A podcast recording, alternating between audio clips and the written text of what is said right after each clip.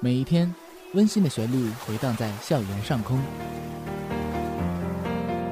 这里是辽宁，这里是辽宁科技这里是辽宁电科技大学广播电台科大之声。科大之声，科大之声。There is the broadcasting station of University of Science and Technology, 辽宁。因为用心，所以动听。FM 七十五点五兆赫，科大之声，听出你的感觉。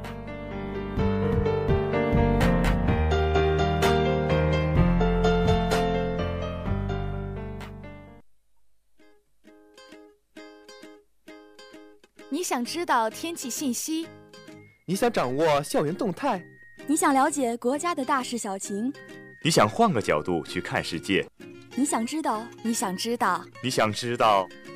你想知道的都在这里。纵观天下新闻，聆听国内要事，聚焦民生热点，评论热点话题。一切尽在每周一中午十二点。思政周刊。天气预报：今天是二零一八年五月十四日，星期一，农历三月二十九。欢迎收听本期的《思政周刊》，我是主播宋新瑞。首先为您带来的是本周天气预报：五月十四日，星期一，晴，二十一至三十摄氏度，南风五到六级。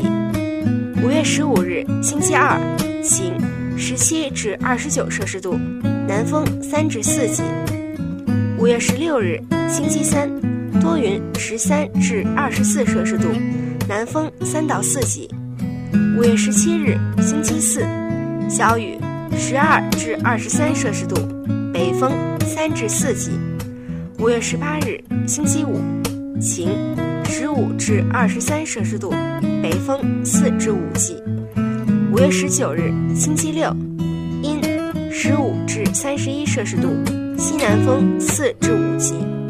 五月二十日，星期日，阴，十六至二十九摄氏度，南风三至四级。以上信息仅供参考。科大之声再次提醒广大师生注意关注天气变化。新的一周，祝您生活愉快。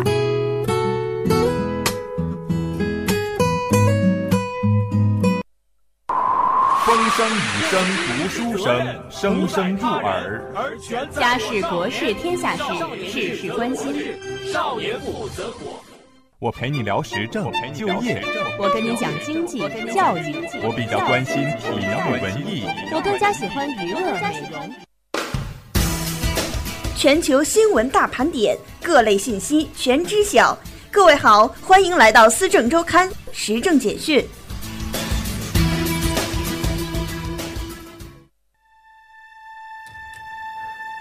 欢迎收听时政简讯，我是主播徐森如，我是主播康普瑶。李克强与三代日本友人重温条约精神，推动新时代文化改革发展，开创新局面。我国将探索建立网上人民调解委员会。生态环境部就非法转移倾倒危险废物等问题约谈七市政府。环境保护税首个征期顺利结束。习近平同朝鲜劳动党委员长金正恩在大连举行会晤。当地时间五月十号上午，李克强总理再次会见二十一位参与中日和平友好条约缔结进程的日方代表人士及亲属。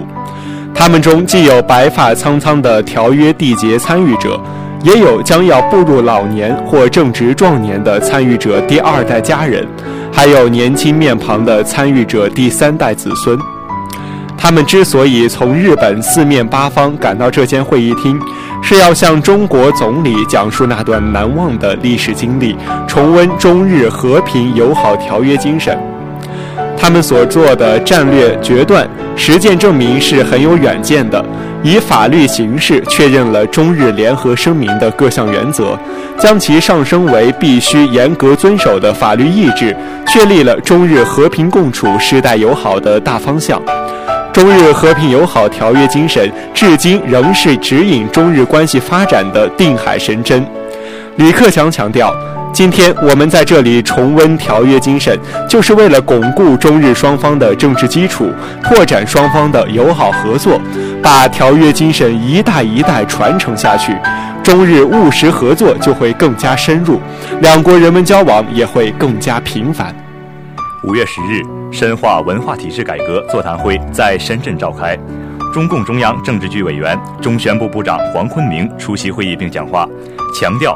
要坚持以习近平新时代中国特色社会主义思想为指导，全面贯彻党的十九大和十九届二中、三中全会精神，坚定文化自信，担当责任使命，锐意改革创新，推动新时代文化改革发展开创新局面。黄坤明指出，文化自信是习近平新时代中国特色社会主义思想的重要标识。习近平总书记关于文化自信的重要论述。深刻揭示了中国特色社会主义历史传承和文化基因，阐明了坚定文化自信对于新时代坚持和发展中国特色社会主义的重大意义，集中体现了当代中国共产党人的文化观、文明观，是指导新时代社会主义文化建设的科学认识论和方法论。司法部十号在浙江省温州市召开的全国人民调解工作会议透露，将探索建立网上人民调解委员会。人民调解是在继承和发扬我国民间调解优良传统基础上发展起来的一项具有中国特色的法律制度，具有方法灵活、程序便捷、不伤感情、不收费用等特点，在我国矛盾纠纷多元化机制中的发挥了。在我国矛盾纠纷多元化机制中发挥了基础性作用。当前，现代网络信息技术发展对人民群众的生产生活方式产生了深刻影响，因网上消费、医疗、金融、虚假广告、泄露隐私、侵犯名誉权和知识产权等引发的矛盾纠纷大量增长。司法部部长傅政华认为。这些涉网纠纷的表现形式、调解方式、协议达成和司法确认等方面，与传统的线下人民调解方式有很大不同，需要高度重视互联网领域人民调解工作，探索建立网上人民调解委员会，通过在线调解等方式，及时化解各类涉网纠纷，营造健康向上的网络环境。五月十一日，生态环境部集中约谈广东省广州、江门、东莞、江苏省连云港、盐城、内蒙古自治区包头和浙江省温岭等七市政府，要求加强固体废物及危险废物处置能力建设，严厉打击非法转移倾倒行为，依法问责相关责任人员，切实压实责任，加快解决问题。约谈指出，生态环境部近期组织系列专项督查，发现广州、江门、东莞、连云港、盐城、包头和温岭等七市在固体废物及危险废物监管方面问题突出。其中，广州市日常监管不到位，对群众举报问题查处不力，导致非法转移倾倒固体废物及危险废物等问题时有发生；盐城市对中央环保督察办交办的问题查处不力。二零一六年七月至八月，中央环保督察组进驻后，先后两次交办汇丰农业公司污染问题，但盐城市在查处过程中避重就轻，仅就企业管理提出整改要求，未对非法掩埋危险废物等问题开展针对性调查，导致问题迟迟得不到解决。温岭市非法掩埋生活垃圾，污染严重，影响恶劣。五月十号。国家税务总局最新数据显示，今年初开征的环境保护税首个征期于四月一号正式开始，截至截至四月十八号，首个纳税申报期结束。全国共有二十四点四六万纳税户顺利完成环保纳税申报，剔除一些法定不需申报形式，基本实现了应申报尽申报，共计申报应纳税额六十六点六亿元。扣除申报免税额二十二亿元后，实际应征收税额四十四点六亿元。首季环保税减免税优惠及三点五万人，减免税优惠占整个环保税申报应纳比例的比重近三分之一，较去年同期排污费减征额有较大幅度提高。税务总局有关负责人表示，环境保护税减免税力度较。环境保护税减免税力度优惠较大的原因有三方面：一是环境保护税新增加一档税收减免政策，扩大了优惠覆盖面。原先排污费对大气和水污染排放浓度低于国家和地方标准的百分之五十，按百按减免百分之五十征费。环境保护税法在保留这一政策的同时，新增了一档优惠，对排放浓度低于标准百分之三十的，减按百分之七十五征税。五月七日至八日，中共中央总书记、国家主席习近平同朝鲜劳动党委员长。国务委员会委员长金正恩在大连举行会晤。五月的大连，青山迎翠，碧海流云。习近平同金正恩举行会谈，并为金正恩举行欢迎晚宴，一同散步，出席午宴。在亲切友好的气氛中，两党两国最高领导人就中朝关系及共同关心的重大问题全面深入交换意见。习近平指出。委员长同志在当前朝鲜半岛局势深刻复杂演变的关键时刻，时隔四十多天再次专程来华来华同我举行会晤，体现了委员长同志和朝党中央对中朝两党两国关系的高度重视，对两党两国战略沟通的高度重视。我予以高度评价。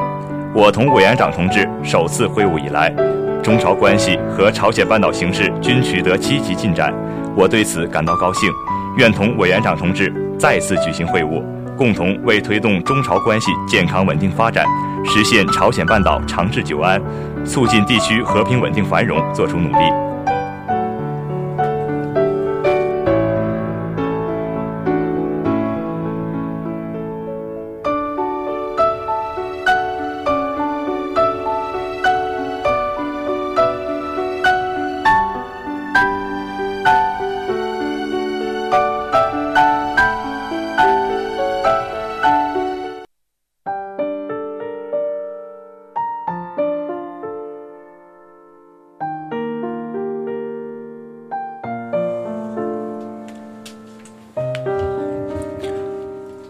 大新闻每周为您汇总梳理校园新闻资讯，我是主播交通。辽科大召开体育工作会议暨第四十八届运动会协调会。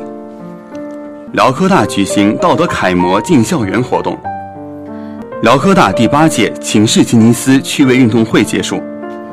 五月九号，辽宁科技大学召开二零一八年体育工作会议暨第四十八届运动会协调会。学校体育工作委员会成员、各单位分工会主席及相关人员参加了会议。会议由校党委副书记侯锡林主持。会上，体育部主任苏庆勇对学校体育工作进行了总结和部署。体育部副主任史文清对校第四十八届运动会做具体工作的总结和布置。侯锡林对学校体育工作提出五点要求。一要进一步提高对体育在人才培养过程中重要地位的认识，高度高度重视学校体育工作；二要把以学生为中心作为体育工作基本理念，把健康第一作为体育工作的指导思想，把养成终身体育锻炼习惯作为体育教育的责任；三要强化体育课和课外锻炼工作。四要全面落实大学生体质健康测试的相关规定。五要加大对学校体育工作宣传的力度。对将要举行的运校运动会，侯锡林提出四点具体要求：各部门各单位要重视本届运动会的组织领导和管理工作，全面落实好各项工作部署，要按照高水平、有特色、求创新的办会要求。认真办好本届运动会，要努力做好后勤保障和优质服务工作，要坚决做好安全保卫和稳定工作，确保运动会全程的安全稳定。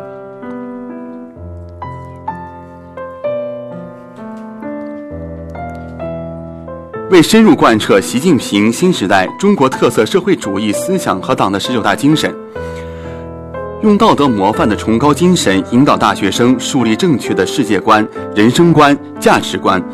五月八号，辽宁科技大学在礼堂举行了“共筑钢铁魂，同圆中国梦，道德楷模进校园”活动。全校专兼职辅导员和学生代表参加了活动。活动中，辽宁省道德模范志愿服务总团的五位道德楷模代表，介绍了自己的先进事迹，并讲述了自己对志愿服务和道德培养的看法。他们中有用大爱驱死神、用生命托起善举的中国好人——辽宁省最美妈妈杜丽梅；有全国道德模范、全国首届文明家庭特殊荣誉获得者唐格军。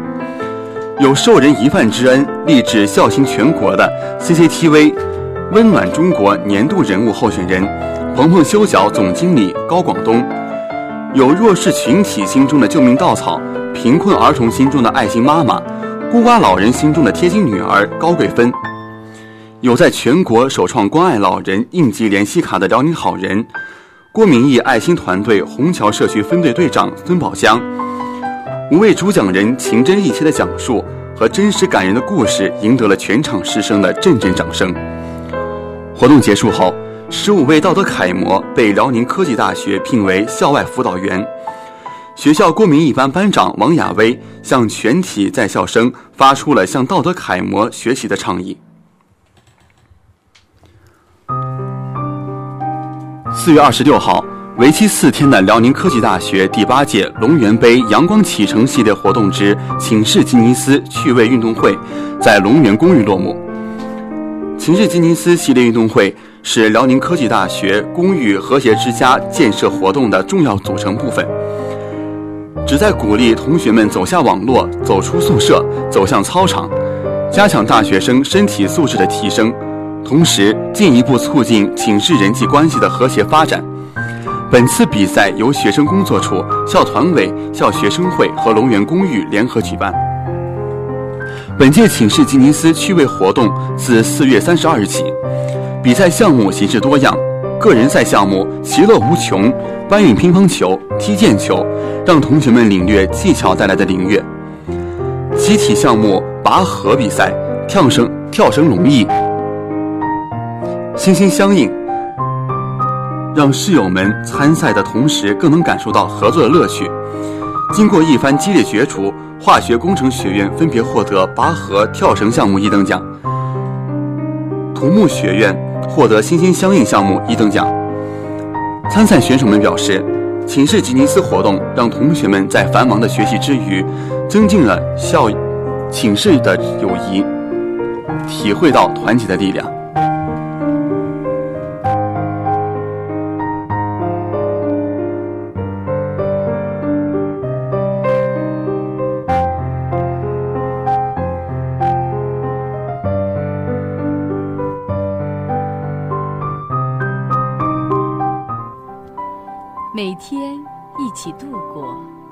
相知相识。科大之声广播电台和你一起在路上。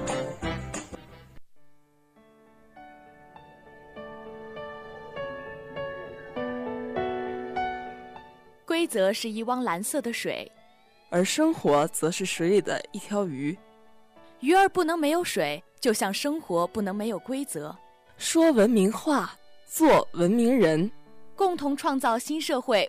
文明用语伴我行，心连心，说文明话，手拉手，撑起一片天，争做文明市民，共创美好家园。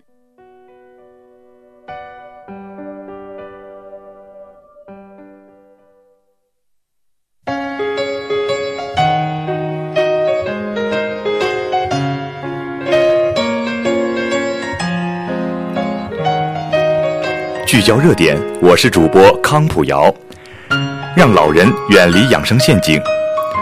有健康意识，缺科学的健康知识；有健康诉求，缺正确的健康理念。面对五花八门的营销手段，老人容易陷入养生陷阱。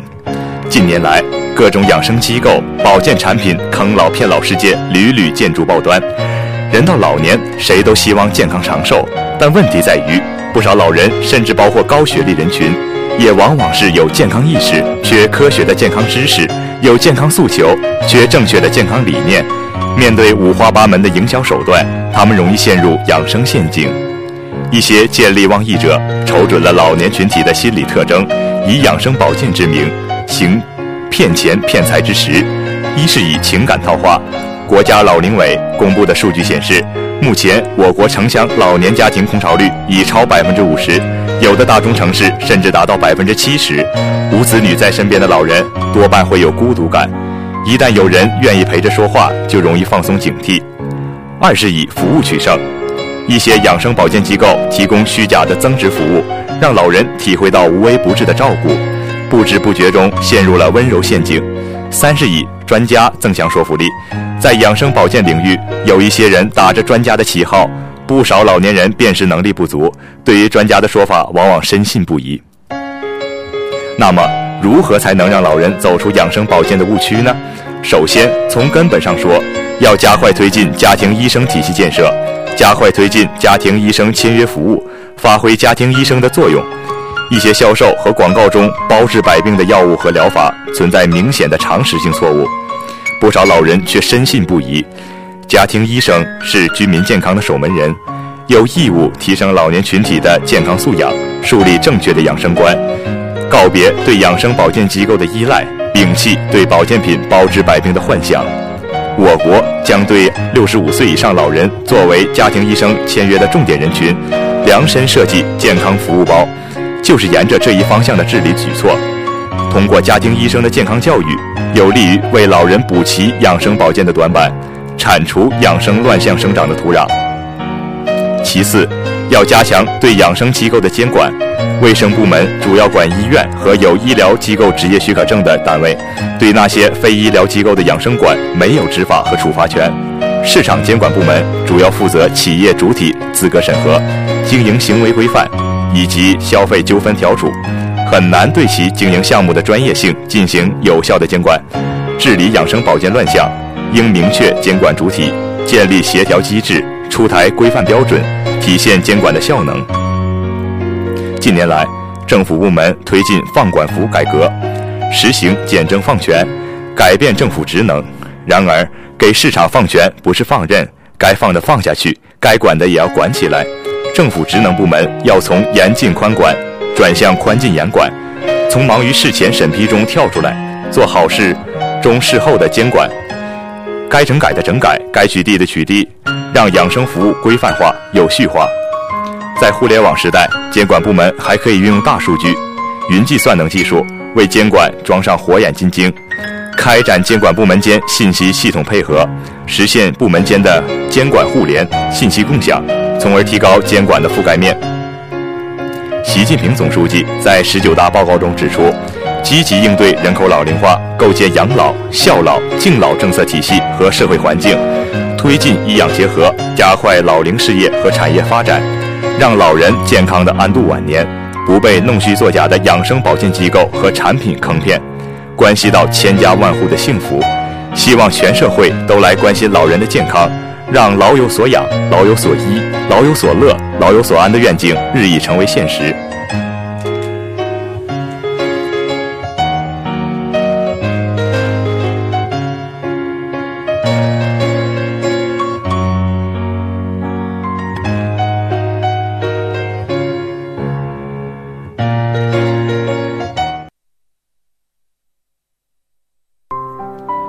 每天一起度过。相知，相识。科大之声广播电台和你一起在路上。你知道吗？在我们周围还有数百万人承受着白血病等恶性疾病的折磨。造血干细胞是拯救他们生命的种子，搭建爱的桥梁，托起爱的希望，多一份关爱。让世界多一个完整的家庭。科大之声提醒您：参与捐献造血干细胞，用行动拯救生命。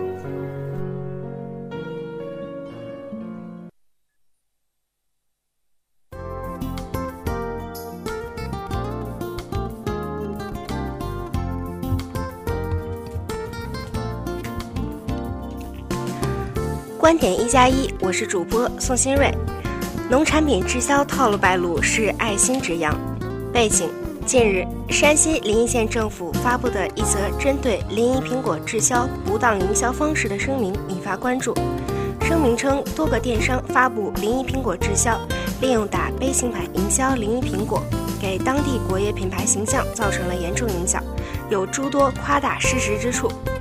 除了临沂苹果外，还有多个商家以苹果滞销、鲜笋滞销、菠萝滞销等为由头售卖商品，采用的都是同一名老人的照片作为宣传图。钱江晚报发表胡新红的观点：悲情营销的套路虽然能获得一时之利，最终却很可能搬起石头砸自己的脚。天下没有不透风的墙，尤其是在资讯极其发达的当今时代，纸更加包不住火。一旦悲情牌泛滥，套路被揭开，也就成了必然。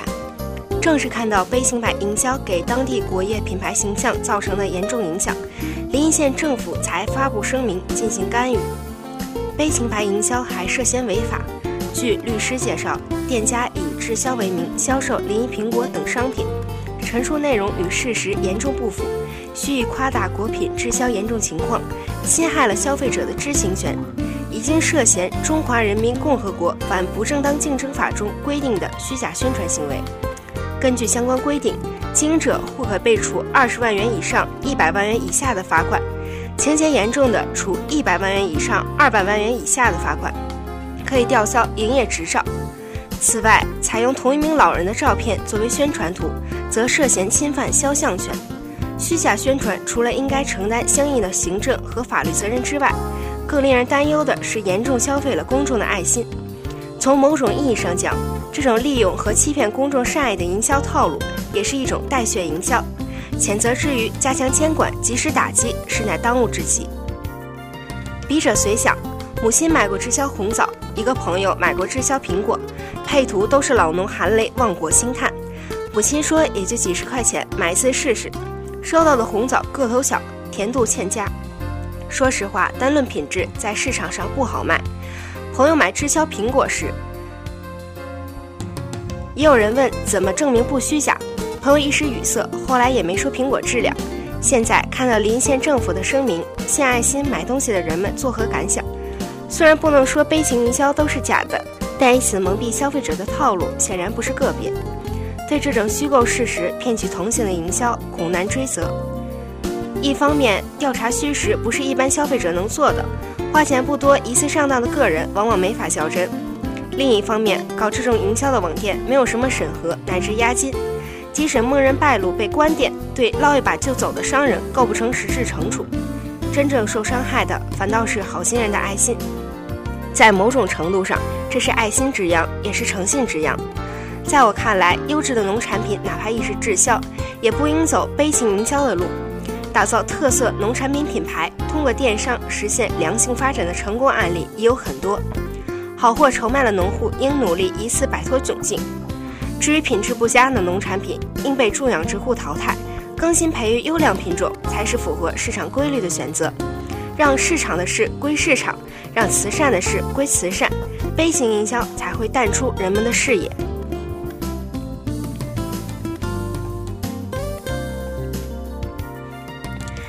以上就是今天《思政周刊》的全部内容。本期编导刘诗怡，主播康普瑶，交通徐森如、宋新瑞。